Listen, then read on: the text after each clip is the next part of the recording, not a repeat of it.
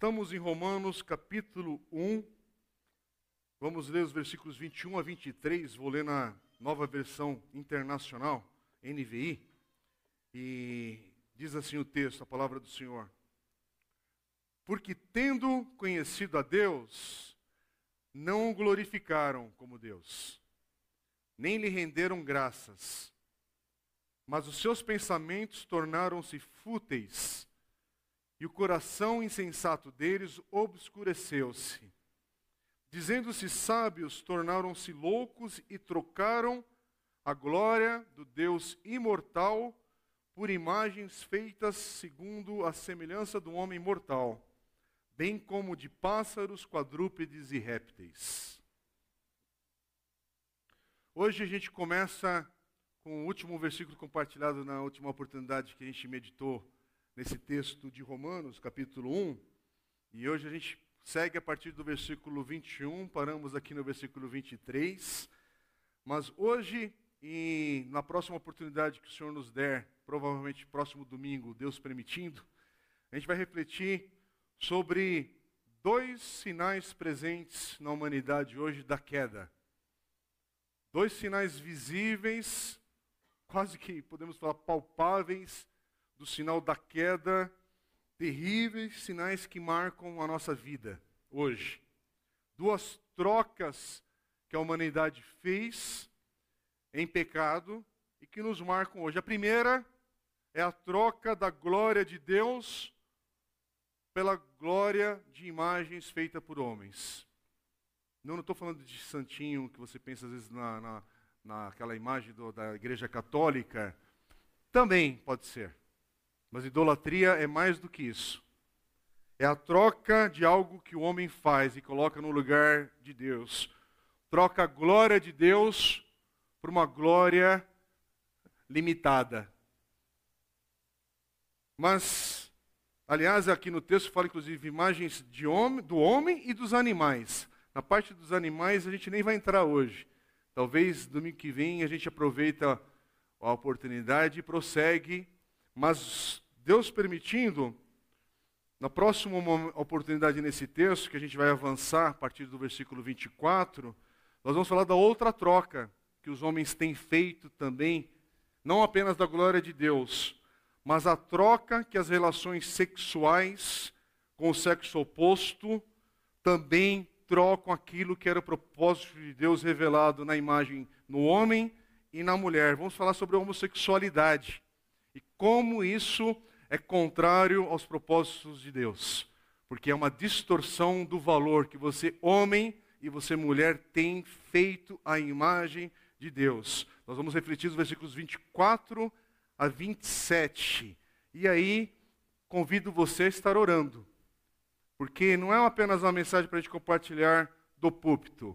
É uma oportunidade que o Senhor nos dá você que é papai e mamãe, e eu me incluo, tenho duas meninas em casa, e não importa a idade, se é criança, adolescente, junior, adolescente, jovem ou até os adultos. Se a gente está meditando um tema difícil aqui na igreja, que oportunidade de você sentar à mesa para conversar sobre isso. Não com todas as respostas, mas para trazer a palavra de Deus e ensinar. Porque não é o YouTube que vai ensinar. Não é apenas um livro que também pode ser um recurso e ferramenta para ensinar. É a mesa que a gente aprende, ouve, inclusive carrega algumas dúvidas, alguns não sei o que responder, mas a gente pode conversar dos mais difíceis temas sem medo com a palavra de Deus. Porque a palavra de Deus ela aguenta a proposta do do diálogo ou do confronto, inclusive, com ideias erradas que a gente carrega. E a palavra de Deus ela é clara em alguns assuntos que o pessoal está falando hoje, que ah, isso é aquilo. Não, não, não.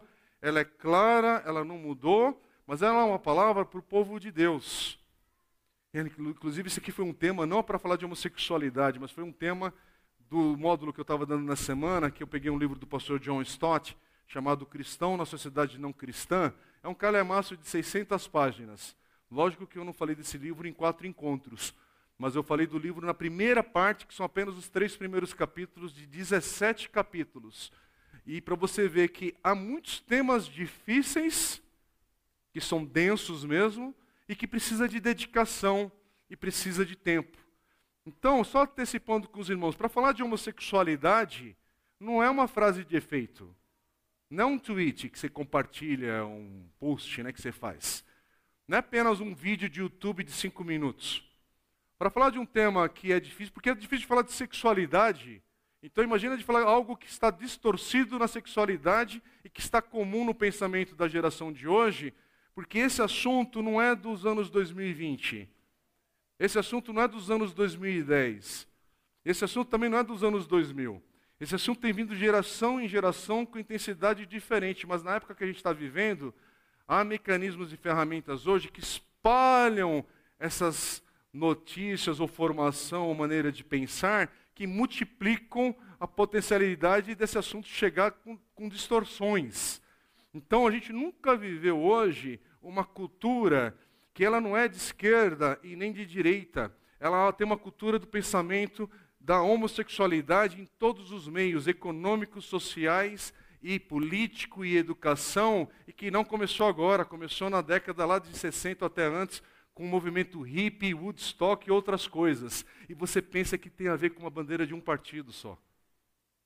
É muito mais profundo, irmãos, do que a gente às vezes conversa, e muito mais do que isso que eu estou abrangendo agora, que é só um, uma vírgula aqui, um, um pontinho. Só que o nosso problema é, a gente quer resposta rápida, porque eu não quero ficar pensando.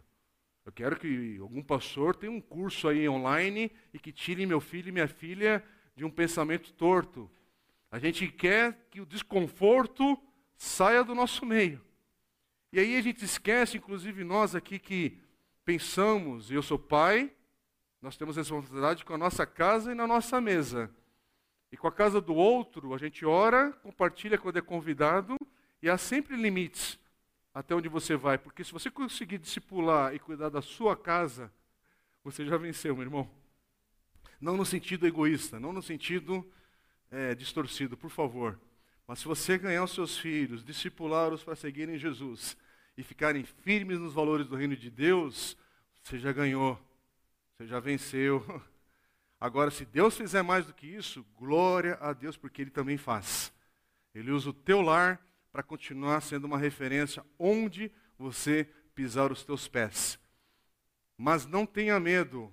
Agora nós vamos tratar de temas que são desconfortáveis. E os irmãos estão percebendo nesse tema de Romanos, capítulo 1, pelo menos, eu estou pregando todas as mensagens, não para excluir meus queridos irmãos pastores que também têm a graça de Deus em suas vidas e condições de pregar. Mas justamente porque tem alguns assuntos desconfortáveis, e eu sou aquele pastor que está aqui tempo integral na igreja, com, com situações diferentes aqui no dia a dia, eu, esse aqui era um dos temas que eu queria passar para frente. Ó, Marco, Ronaldo, pastor Jair, Francis, irmão Carlos aqui, pastor Carlos, ou alguém que se voluntarie, vem aqui, toma esse assunto e depois eu assisto no YouTube. Né? o culto online, porque é desconfortável, mas é necessário falar. Mas a gente vai fazer isso em oração, tá bem? Não, não temos todas as respostas para todas as inculcações e lutas, mas há uma resposta do Senhor, sim, que ela é clara e suficiente para a gente prosseguir nos dias de hoje.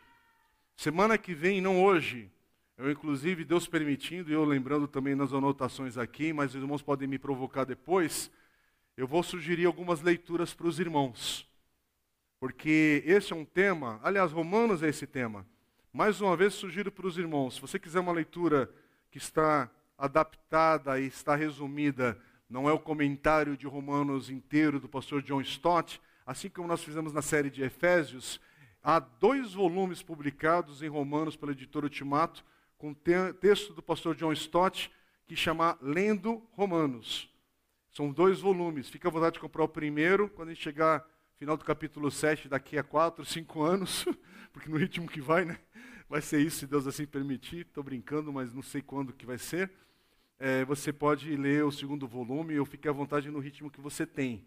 Agora, se você quiser uma leitura mais densa, há outros textos, há os 14 volumes disponíveis em português do pastor Martin Lloyd Jones, Se você quiser se aventurar, comprar apenas o capítulo 1, é disponível. São as mensagens que ele pregou em 1956, se eu não me engano, que estão disponíveis em português e dá para você ler também e aprender.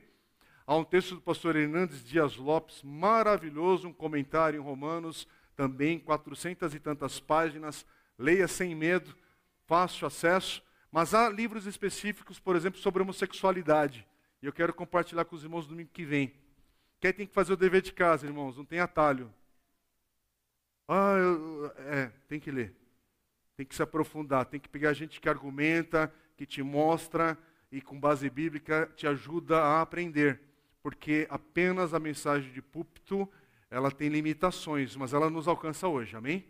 Então ela é suficiente para este agora e que Deus assim nos abençoe na semana que a gente está entrando. Então, prosseguindo, para não ficar nessa questão, vamos prosseguir aqui. Hoje foco é versículos 21 a 23.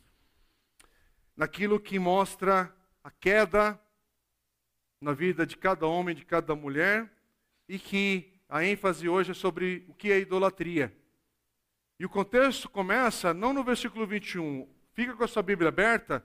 Vamos para o versículo 18. Que diz assim: Portanto, a ira de Deus é revelada dos céus contra toda impiedade e injustiça dos homens que suprimem a verdade pela injustiça. Quer dizer, a verdade que eles suprimem é uma verdade que foi revelada para todo o coração. Foi o que a mensagem, a última mensagem. Ninguém tem desculpas diante de Deus para dizer que não tem conhecimento sobre Deus. Então, a verdade que é su suprimida é a verdade que o versículo 20, no capítulo 1, diz sobre o poder eterno e a natureza divina. E ao suprimir essa verdade, o versículo 21 diz que ele, as pessoas não o glorificaram como Deus, nem lhe renderam graças. Por isso que na última pregação foi sobre falar, olha, não existe ninguém com desculpas diante de Deus, porque todos têm condições de olhar para a criação e glorificar o nome do Senhor. E se você não o faz, é por causa da sua escolha. Hoje você tem escolhido não glorificar a Deus. Mas louvado seja o Senhor também, porque muitos aqui escolheram o caminho de glorificar, de bendizer o nome do Senhor. Amém. E a tal ira de Deus que Paulo está falando aqui, ela vem justamente porque as pessoas conhecem a Deus. Existe o conhecimento de Deus, mas não vivem para glorificar o Senhor. E elas suprimem, é, é a expressão que Paulo está usando, elas suprimem essa verdade. E com base no texto de hoje, as pessoas contemplam e conhecem a glória de Deus que é oferecida, que todos podem contemplar de alguma medida, mas não se alegram.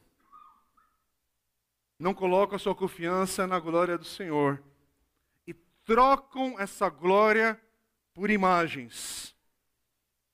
Quer dizer, é a mesma resposta sobre conhecer a Deus e não glorificar a Deus. Versículo 23, Paulo diz: Eles trocaram, presta atenção nessa expressão, eles trocaram a glória do Deus imortal por imagens feitas segundo a semelhança do homem mortal, bem como de pássaros, quadrúpedes e répteis. Observa bem o que está sendo trocado aqui. A troca é da glória de Deus por algo que substitui essa glória. Então, vamos prestar atenção. O que a Bíblia nos ensina é que tudo, de alguma maneira, brota ou flui em direção à glória de Deus. Tudo que existe é para a glória de Deus. E tudo no final tem esse propósito glorificar a Deus. Quer dizer, o que a Bíblia diz é que o centro do universo não é o homem, não é a alma do homem, não é você ser feliz, é você glorificar o Senhor. E a partir de glorificar o Senhor, seja feliz no lugar correto. Mas a busca do ser humano não é a felicidade, é a glória de Deus. Não busque a glória de Deus e você vai correr atrás da felicidade no lugar errado. Agora, glorifique o Senhor e a felicidade te alcança. E duas vezes nessa passagem, olha o que Paulo vai dizer. Ele vai falar que o problema, a essência do problema, o fundamento do problema que nós estamos vendo no mundo, na vida de cada homem e de cada mulher, tem relação com aquilo que você faz a respeito da glória de Deus. Irmãos, esse é o problema do mundo. O que fazemos com a glória de Deus? Versículo 21, Paulo dizendo, porque tendo conhecido a Deus, é uma afirmação, não está com dúvida, tendo conhecido a Deus, não o glorificaram como Deus. Pode ser uma pessoa iletrada e a mais brilhante nos tribunais do nosso país, tendo conhecido a Deus, não glorificaram a Deus. Coisa terrível isso. Quer dizer, não reconhece, não dá valor, não ama, não honra a glória de Deus. Quer dizer, qual o problema do mal, da maldade que há nesse mundo afora, no coração de tantos homens e tantas mulheres e no nosso próprio, se não fosse Deus agindo na nossa vida e nos alcançando? Essa rebelião contra Deus, contra a glória de Deus mesmo que se fale de uma outra maneira, com outras palavras. Paulo está dizendo aqui no versículo 23, e Paulo vai colocar isso de uma outra maneira. Ele vai falar assim: trocamos a glória do Deus imortal por imagens. Quer dizer, Paulo está falando: olha, o grande problema no mundo, nesse universo, diz respeito àquilo que cada homem, cada mulher faz da glória de Deus. E eu estou batendo nessa tecla para que fique bem claro qual é o nosso problema. Os homens trocaram a glória de Deus. Esse, esse é o problema da cultura atual e de sempre. Esse é o problema desse país e de sempre. E desculpe, meu irmão, vou ser chato, vou bater na tecla de novo. Problema desse país não é o atual governo. O problema desse país não é o governo passado, assim como todos os demais governos que já passaram e governaram a nossa nação. O problema desse país é que trocaram a glória de Deus. Não trocou de partido, não trocou de presidente. Trocou a glória de Deus. E aí, de novo, para ser bem prático, você tendo votado ou não nessa eleição, a questão é o que você está fazendo com a glória de Deus. Esse é o problema das nações do mundo. Tendo guerra ou tendo paz, é o que você está fazendo com a glória de Deus. E Paulo chega aqui a descrever essa a profundeza que é tudo isso, dessa condição de pecado na vida do homem, sob a ira de Deus.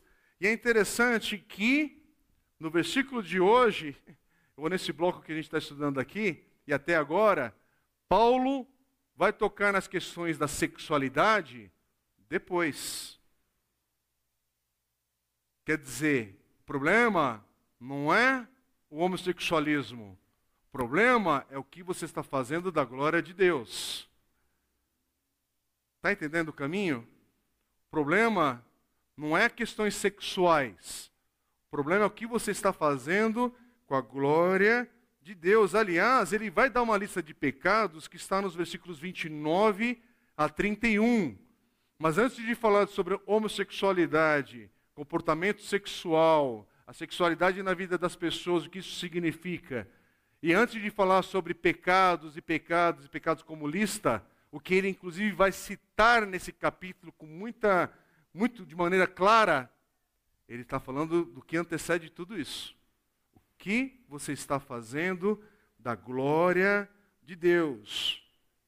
Porque a questão aqui é: você que se diz discípulo de Jesus, nós, igreja do Senhor, ou você que está sem igreja, você que não é discípulo de Jesus, e a pergunta é a mesma para todos: o que você está fazendo a respeito da glória de Deus?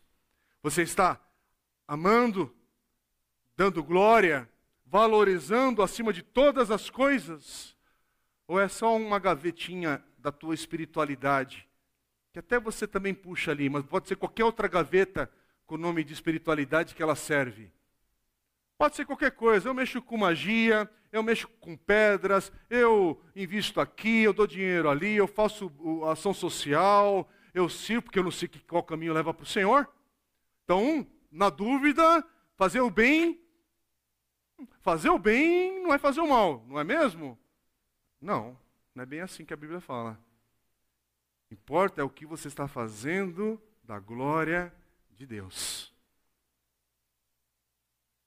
que você está fazendo da glória de Deus. E é uma questão gigantesca já para hoje, suficiente para a gente ficar por aqui nesses versículos. Porque a oração hoje, meus irmãos, não é para você ir para casa e, por favor, não é questão se foi uma boa mensagem, ou nunca tinha pensado. Não, não, isso é de menos. Ou se você não conseguiu prestar atenção, que preste agora, pelo menos porque a ideia é que Espírito Santo de Deus coloque no nosso coração amor, honra, valor pela glória de Deus. Se você for despertado hoje para entender isso, que estou aqui na igreja, mas eu venho por causa do valor da glória de Deus. A gente não se reúne aqui porque faltou opção para adorar. A gente não vem aqui por causa de escala. A gente não vem aqui por causa disso, daquilo, daquilo outro a gente vem aqui e a gente prossegue na vida fora por causa da glória do Senhor. Ele é digno, ele é digno, ele é digno. E sempre que a gente está na palavra de Deus, o que, que a gente pede? Senhor, mostra mais da tua glória. E a glória de Deus é revelada na face de Cristo, e a face de Cristo é revelada nas Escrituras, e as Escrituras têm que fazer parte da minha vida. se as Escrituras não fazem parte da minha vida nesse agora, como igreja do Senhor, a gente quer que o mundo seja diferente. Um mundo que suprime a verdade do Senhor. É por isso que a mudança no mundo, ela tem limitações. É possível ser sal e luz. É possível viver nessa sociedade que não é cristã. É possível viver numa, situação de momento agora que há tanta dis, distorção na sexualidade, na moralidade, nos valores, mas é possível continuar sendo sal e luz. E a nossa presença segurar um pouco tanta malignidade que está aí fora. E a presença da igreja, ela freia o avanço do mal, sim. A presença da igreja é para santificar aquele lugar onde a igreja está vivendo. E quando eu falo, não é o prédio, as vidas que são a igreja do Senhor. Nós vamos prosseguir. 21, versículo 21. Porque tendo conhecido a Deus, não o glorificaram como Deus, nem lhe renderam graças, mas os seus pensamentos tornaram-se fúteis. Olha essa expressão, quer dizer, vazios, inúteis. Quer dizer, Deus deu mente, Deus deu mente para cada um de nós, temos capacidade para pensar, meditar, refletir, algo que nos diferencia absurdamente do mundo animal. Hello, você percebe, né? Você não vai chegar na tua casa agora e ver teu gato ali pensando se ele deve ou não participar da refeição que vai ser oferecida para ele daqui a pouquinho quando você chegar lá, né? Ele não vai estar desfrutando, uau, que prazer que eu estou sentindo nessa degustação, né, matinal que me é oferecida. Eu acho que todo mundo aqui percebe que é uma absurda diferença entre o mundo animal e a criação do homem feita à imagem de Deus. Ou você está nessa que acha que, né, né já entendeu, né? essa geração que a gente está vivendo absurda, que é, tudo está distorcido, a gente não vê a contaminação que a gente está vivendo de valores. Bichinho, queridinho, é, que, é um bichinho queridinho. Não faz parte da família coisa nenhuma. Família é outra coisa de Deus. É falar, porque a gente chegou no tempo que tem que ensinar todo mundo de novo. Animal é animal querido, honre a criação que Deus nos deu, sirva tudo, mas animal é animal. Homem é diferente. Aquela criança que você mantém a porta do carro fechada porque está te incomodando em todo o farol, ela é mais digna do que o seu cachorrinho que você está separando mil reais por mês para dar ali uma comida de marca ainda e pagar a consulta. É a verdade, meu irmão. Com isso, não seja estúpido. Não estou falando para você não ter cachorro, né? Que aí metade da igreja aqui vai embora hoje, né? Não por isso também. Eu só não tenho um cachorro em casa por outras questões do nosso momento de vida. Mas eu também estou naquela pressão. Papai, mamãe, você viu? Vi. né? A gente não tem por outras questões, porque eu já tive. Por favor, não estou falando aqui para ser grosso, estúpido, porque nós devemos zelar pela criação de Deus. Tanto com o animal que você cuida bem dele na sua casa, quanto com a criação, naquilo que a gente pode ser é, do bem para cuidar das coisas, coisas recicláveis, é, é, poluição e outras coisas que a gente pode aprender e fazer o bem, faça, mas não diferencie, aliás, não iguale, né? O homem feito à imagem de Deus e, o, e a criação restante. Que é uma diferença. E hoje a gente vê bagunça, bagunça. E a bagunça é tanta que hoje há homens e mulheres que a mente é, tem uma mente enfraquecida, empobrecida e valoriza isso. Valoriza músicas que são um lixo na sua estrutura musical. Não preciso falar nem do conteúdo, mas o conteúdo também faz parte. Gente que valoriza literatura que é medíocre textos que são ruins. Tem gente que valoriza programas de televisão que só depreciam.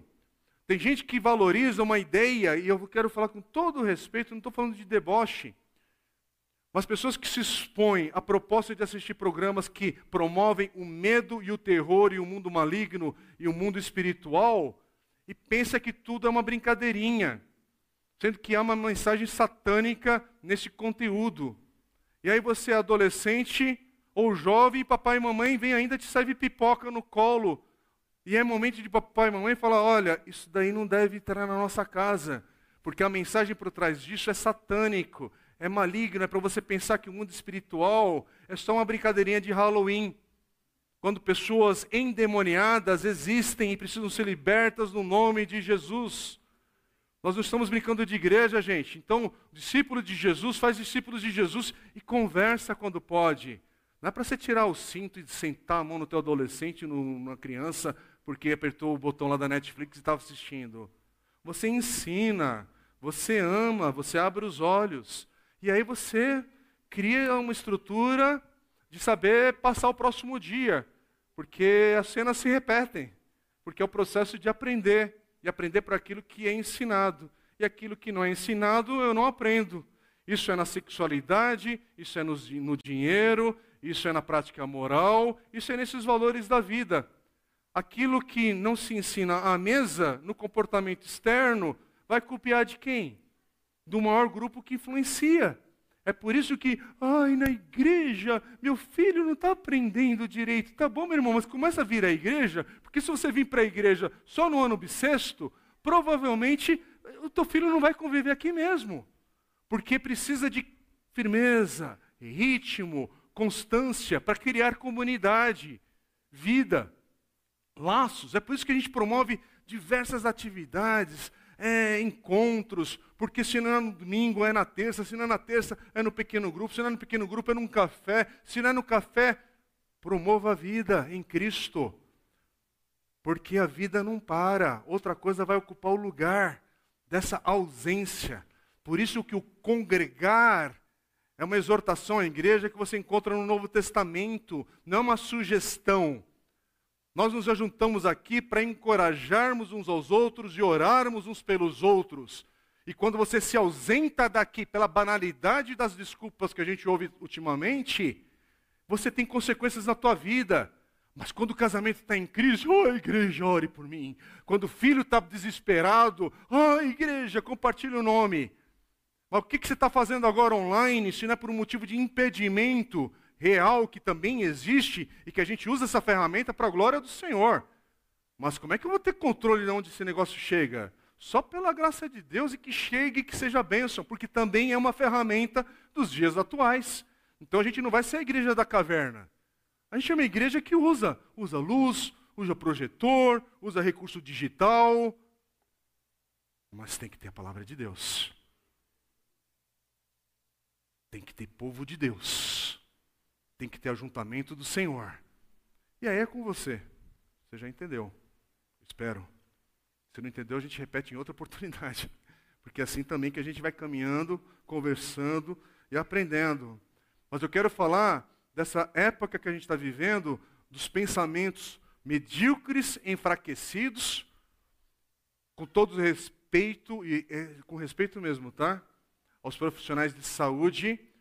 Estamos vivendo uma época de uma mentalidade fraca e que tudo tem que ser medicado, porque ninguém cria ferramentas para fortalecer sua maneira de pensar. E a palavra de Deus diz para irmos a palavras, para termos a mente de Cristo. Então há problemas de saúde que são de saúde de fato. Há desequilíbrio hoje, porque você vive numa era digital, você vive numa era do cansaço, você vive numa era de pressões, da velocidade da informação, como nunca antes. Nunca a gente recebeu tanta informação e situações de serem experimentadas em vida num dia do que qualquer outro momento da história. Então, desde que você acorda até você dorme, você é bombardeado num volume de informações que nós não fomos criados para esse tipo de ambiente. O ser humano não é multitarefa. Multitarefa é a máquina. Entendeu? Não se orgulhe de ser, ah, porque eu faço três coisas ao mesmo tempo. Coitado. Isso tem consequências. Por isso que você não tem foco, atenção e profundidade.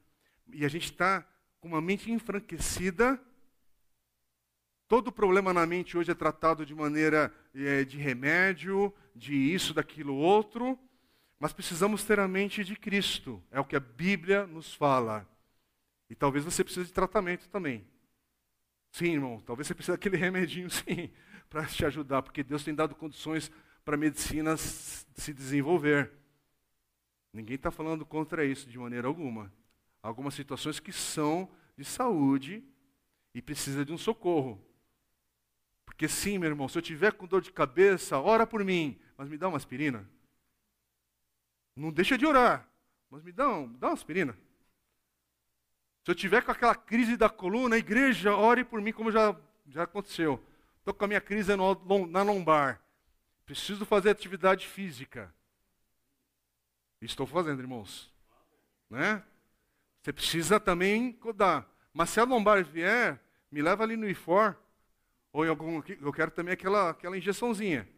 Né? Pode aplicar. Aplica aquela injeção e continua orando.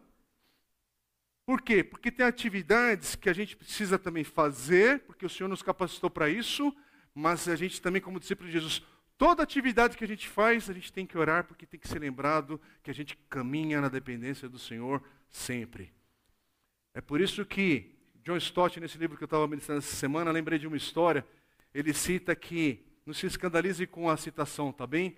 Mas aquela obra que a Madre Teresa de Calcutá fazia com as freiras ali, limpando e cuidando dos leprosos ali na Índia, na periferia, com aqueles rejeitados da casta ali na, na Índia, perguntaram para as freiras por que, que elas paravam, todo dia elas paravam e param ainda hoje, para orar. Falei, mas como é que vocês param para orar com tanta gente? E a resposta foi que elas precisavam ser lembradas que aquilo que só Deus pode fazer, elas têm que buscar em oração. Há uma atividade que é divina e tem uma atividade que é do homem, porque assim Deus fez. Então, às vezes você está pensando, estou com um problema na minha empresa, e eu preciso vender mais, eu preciso fazer não sei o quê. Faça, aprenda, converse, se exponha, mas ao mesmo tempo, agora é hora de parar. Vem orar, vem orar, vem buscar o Senhor. Irmãos, o que é o nosso encontro dominical?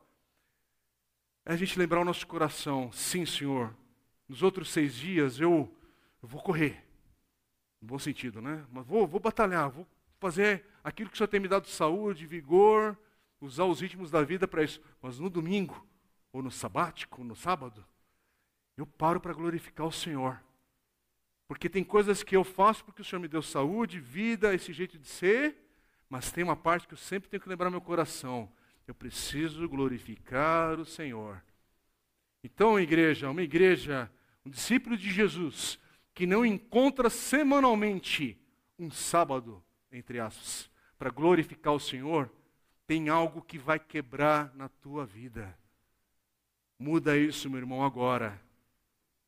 Porque você vai ficar em casa para estudar para um próximo concurso, ou para fazer um currículo, ou para isso, ou para aquilo outro, e tem uma hora que o Senhor fala: Aquietai-vos e sabeis que eu sou Deus. Aquieta-te. É que nem agora. Sim, cuida da saúde. Separa lá o horário, se você pode ou não. É, melhora a sua dieta e tudo. Mas chega uma hora que a vida da igreja nos lembra: olha, eu posso cuidar da minha saúde, mas posso morrer de um infarto. Né? Aquela morte saudável, sabe? Eu morro mas, treinado, mas vai chegar o dia do Senhor na minha vida. Ou então, treino, faço exame, vem, vem o resultado lá, agora você está saudável, está tudo zerado, glória a Deus, e passa na faixa de pedestre na hora errada. Pá! E o carro vem e já está na presença do Senhor. Mas e o exame, Senhor? Já era. Fica na... né? Vira um meme, né? Tudo para a glória de Deus até a hora do atropelamento, né? E acabou. Por isso que é para viver esse hoje. Por isso que a ansiedade é uma coisa maluca, que a gente está ansioso por um problema que nem chegou direito, e aí você não glorifica o Senhor agora. Por quê? Porque eu estou desempregado. Mas, irmão, vai mudar alguma coisa nesse momento, teu coração, o, problema que está aí? Então, o que a palavra de Deus nos ensina? Glorifica o nome do Senhor. Glorifique enquanto é tempo de glorificar o Senhor. Estava falando sobre mentes fracas e que, inclusive, a gente encontra no, nossa, no nosso dia a dia. Se é que eu não estou também com esse problema. Olha o que a gente vê na palavra de Deus em Daniel capítulo 4. Daniel capítulo 4, versículo 30, a gente vê a história de Nabucodonosor. Ele, um homem sábio, poderoso, e ele usa sua mente e poder para construir a Babilônia. E essa Babilônia, quando ele termina ali, está construindo todo o seu reino, e ele diz no versículo 30: Acaso não é esta grande Babilônia que eu construí como capital do meu reino, com meu enorme poder e para a glória da minha majestade? Mas aí o texto vai dizer que Deus escuta esse homem se exaltar, exaltar a si mesmo e não dar glória para ele. E Deus fica entristecido com o orgulho do coração desse homem. A falha de um homem poderoso em reconhecer Deus. E aí o versículo 33 diz o quê? Que ele foi expulso, ele, Nabucodonosor, do meio dos homens e comeu grama como um boi, e seu corpo foi molhado com o orvalho do céu, até que seu cabelo cresceu, tão logo quanto penas de águia, e as suas unhas eram como garras de pássaros. Olha que situação que esse homem poderoso e sábio, por não ter glorificado o Senhor, se encontrou. Sabe aqueles homens da, da academia, não aquela de ginástica, daquela outra academia, que aí vive na sua glória, nos seus textos, nas suas entrevistas, e aí tem um derrame e fica murchinho, com todo respeito à situação. Mas de uma pessoa exaltada, os últimos dias de vida é uma vida murcha. Aqui aconteceu esse homem, mas no auge do vigor dele, Deus o humilhou e o versículo 34 tem a palavra-chave aqui para a gente ser lembrado. Daniel 4, 34. Ao fim daquele período, agora ele testemunhando, eu, Nabucodonosor, levantei os olhos ao céu. Isto é, ele olhou para Deus. E percebi que o meu entendimento tinha voltado. Olha que interessante, enquanto olhou para si mesmo, a loucura entrou. Mas voltou os olhos para o Senhor e o entendimento voltou. E aí o que, que diz o texto? E então louvei o Altíssimo, honrei e glorifiquei aquele que vive para sempre. Que, que aconteceu quando os olhos voltaram para Deus? A razão retornou. Irmãos, quanta gente está com os textos, com os livros, com as ideologias, com a riqueza, com os cursos, olhando só porque o, o cônjuge já não satisfaz, quero mais, quero mais experiência, quero mais experiência, inclusive na sexualidade, nas drogas, no dinheiro, no poder, nas experiências da vida. Enquanto a mente está atrás dessas loucuras, porque está trocando a glória de Deus por aquilo que é efêmero e passageiro, ilimitado e criado, perde a razão, perde a família, perde até às vezes o recurso, a própria saúde, perde tudo. Mas quando volta os olhos para Deus, a razão verdadeira volta. O entendimento verdadeiro volta. Por quê? Porque a palavra de Deus nos ensina que o ser humano foi feito para glorificar a Deus.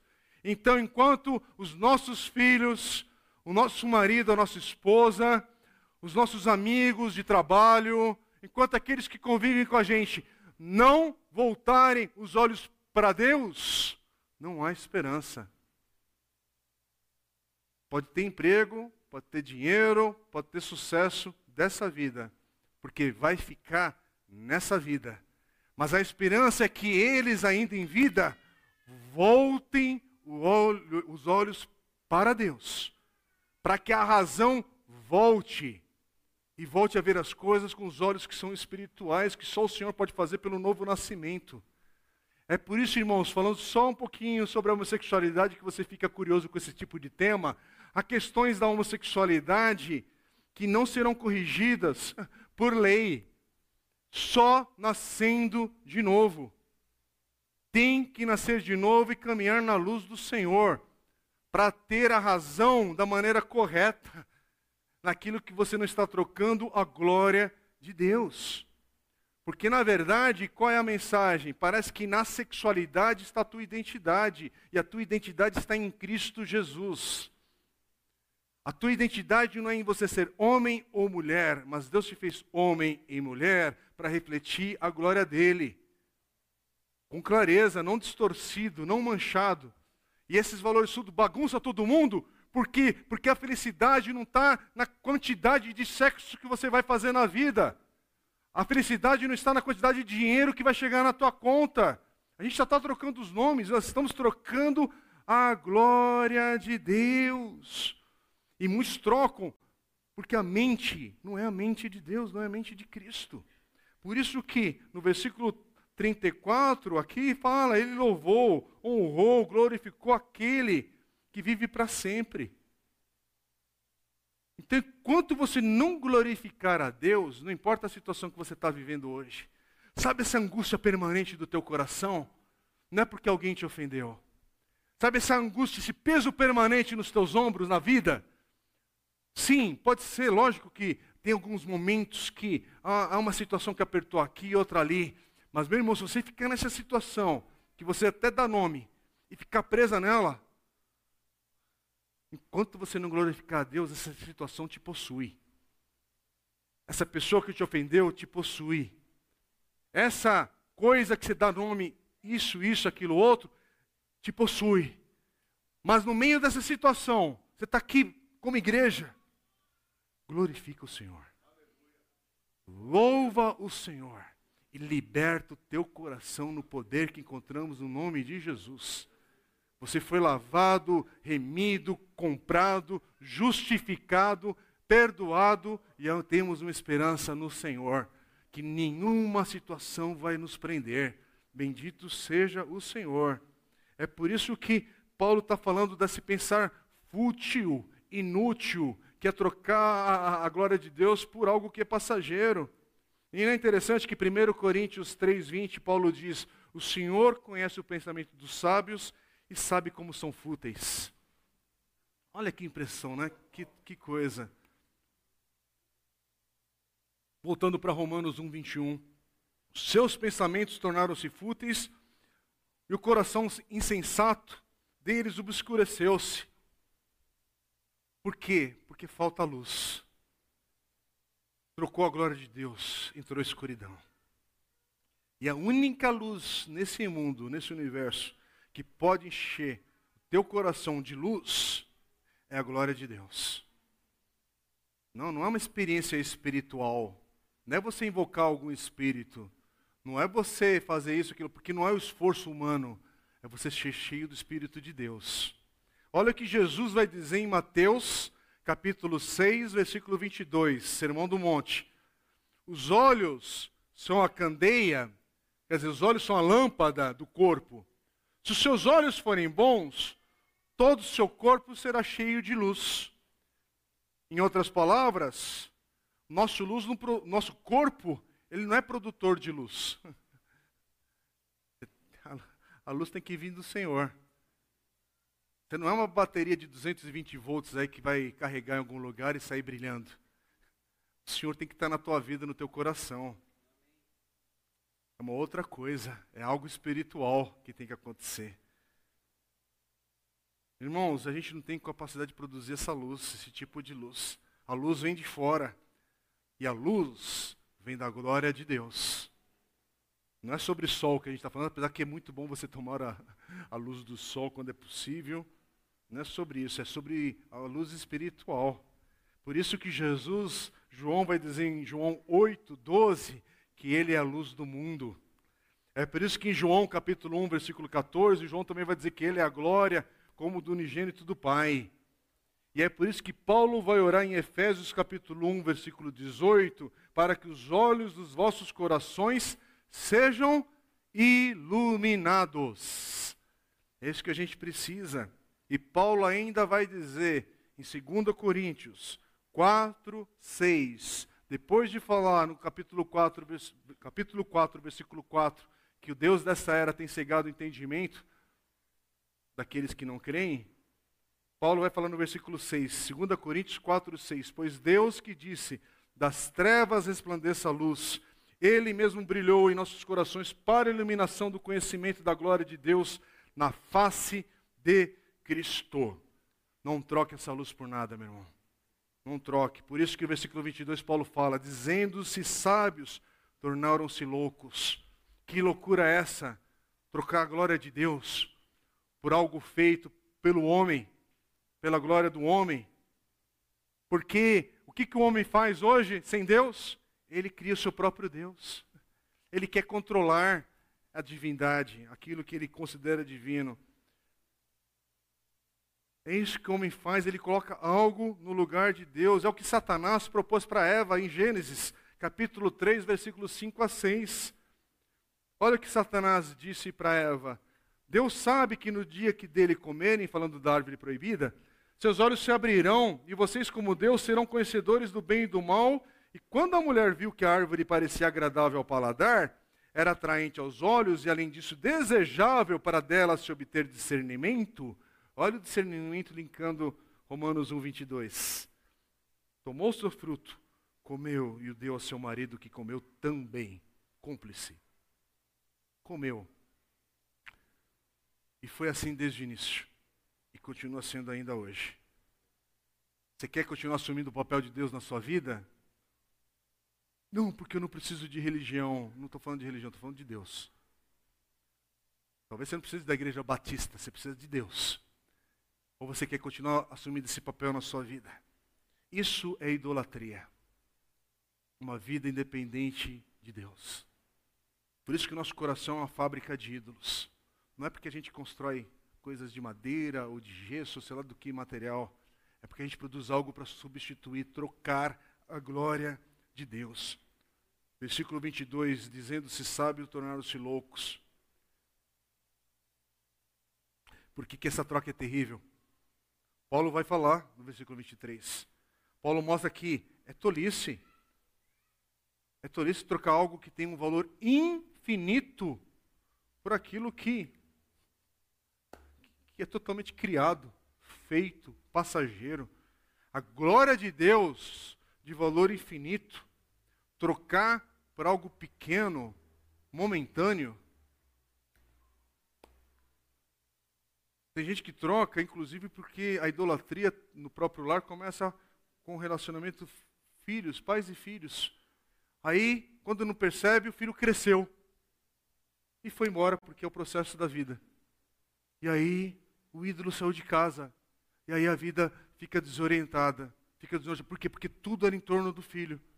Porque o filho era um ídolo. Estou falando isso, por favor, dentro de muitos limites que você está entendendo.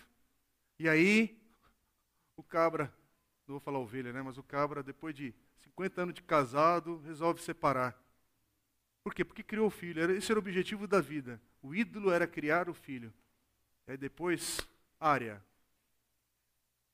Cai. Porque essa fábrica de ídolo está trocando a glória eterna, imortal, por algo fútil, por algo tolo. Irmãos, e Paulo ainda vai dizer, né? Interessante que Paulo diz assim: trocar a glória do Deus imortal por imagens feitas segundo a semelhança do homem mortal. Então presta atenção: se o homem é feito à imagem de Deus, a gente troca por algo que é, já é cópia. É cópia da cópia que o homem troca. Então só afunda o negócio. É algo maluco. Você não está comprando um Rolex, você está pegando uma cópia do Rolex e querendo fazer uma outra cópia e passar adiante. E querendo que tenha o mesmo valor. Você está fazendo, lembra do Silvio Santos naquele programa? Alguns aqui vão lembrar, vão até chorar. Aquele programa que você entrava, no, a criança entrava na cabine e falava: Você troca, troca uma aí da Disney por, por um palito de dente, né? uma caixinha de palito de dente. E aí fica todo mundo desesperado, a pessoa está com a fone de ouvido ali. E a criança, sim! E todo mundo em casa, né? Como se a criança estivesse recebendo aquela vibração, né?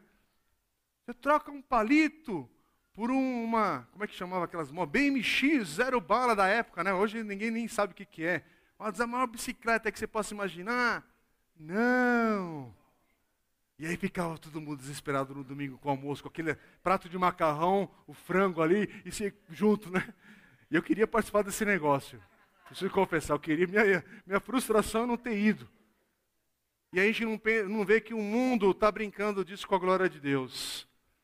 Você troca a glória de Deus, que é eterna, por prazeres sexuais, que são passageiros, e um dia você vai definhar e vai passar? Sim. E o céu diz: porque a gente não vê o que o céu faz com a rejeição de cada um que rejeita a glória de Deus.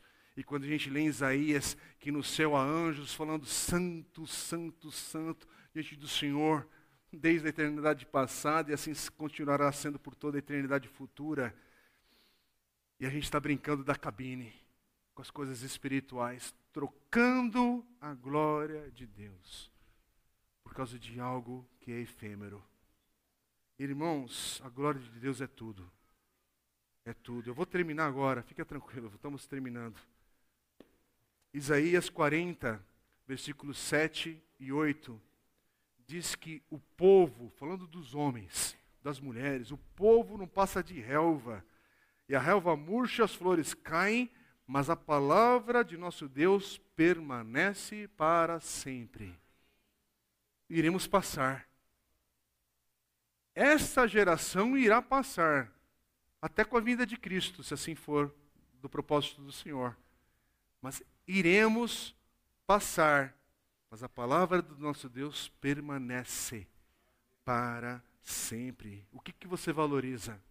O que, que você honra? Filipenses 3,8, Paulo diz: Considero tudo como perda comparado com a suprema grandeza do conhecimento de Cristo Jesus, meu Senhor, por quem perdi todas as coisas eu as considero como esterco para poder ganhar Cristo. Tem certeza? Tem certeza? Porque alguns vão dizer que isso é loucura. Você está trocando por Jesus? Estou. Porque eu não vou trocar a glória do meu Deus por coisas efêmeras e passageiras. Para a glória dele.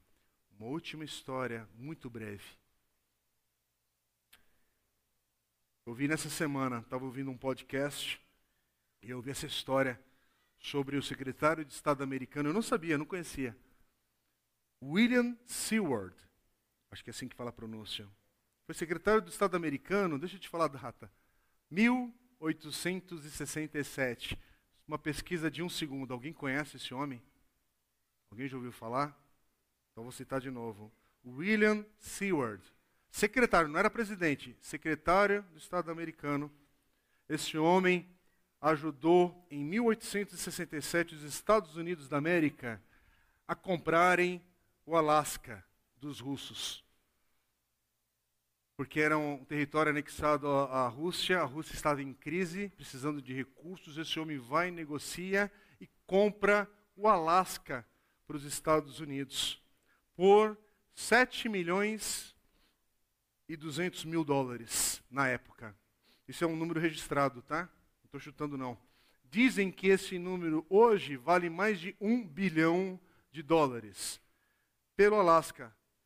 E aí muita gente na época se opôs a essa ideia e ficava falando, é, é, a geleira de Seward, usava o nome dele, é a loucura de Seward, achavam que ele era um doido, mas acabou acontecendo o um negócio.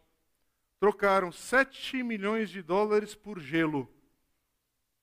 E aí, diz a história, agora, que nesses últimos 156 anos, só em recursos naturais, para os Estados Unidos, o Alasca rendeu bilhões de bilhões de bilhões de dólares só em recursos naturais. Então as coisas não são bem o que parece. Deus te leva para um outro lugar para começar de novo. Sua vida está nas mãos do Senhor. Você está numa algo que você chama de crise neste momento, mas a sua vida está nas mãos do Senhor. Ou a tua vida está num momento de nenhuma novidade, mas a tua vida está nas mãos do Senhor, abra os seus olhos em Cristo Jesus, porque Deus está fazendo algo. Não troque a glória de Deus por nada. フフフ。